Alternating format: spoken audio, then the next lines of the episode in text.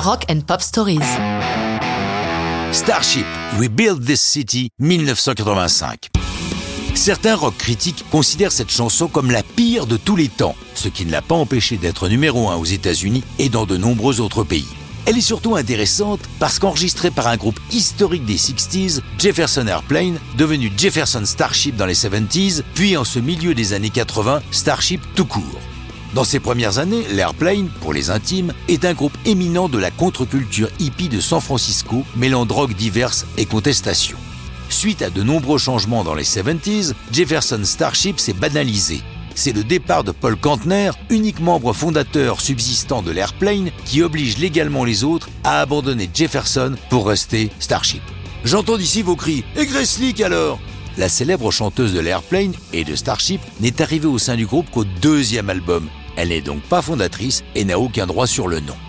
De l'autre côté de l'Atlantique, Bernie Taupin, le parolier d'Elton John, aimerait bien placer quelques chansons à d'autres. Il a écrit ce titre, We Build This City, une histoire d'anticipation où des méchants ont interdit le rock'n'roll.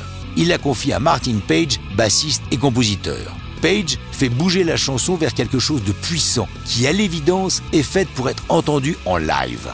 Rebuild This City atterrit chez Peter Wolf et Dennis Lambert, les producteurs de Starship. Le groupe écoute la démo, il décide d'adopter la chanson de Topin et Page à la condition de pouvoir y apporter pas mal de modifications. Parmi celles-ci, la répétition du refrain qui d'ailleurs démarre la chanson chantée par les deux voix de Grace Lick et Mickey Thomas. Par ailleurs, Page avait pimenté le pont avec des voix de journalistes radio rendant compte d'incidents lors de manifs à Los Angeles.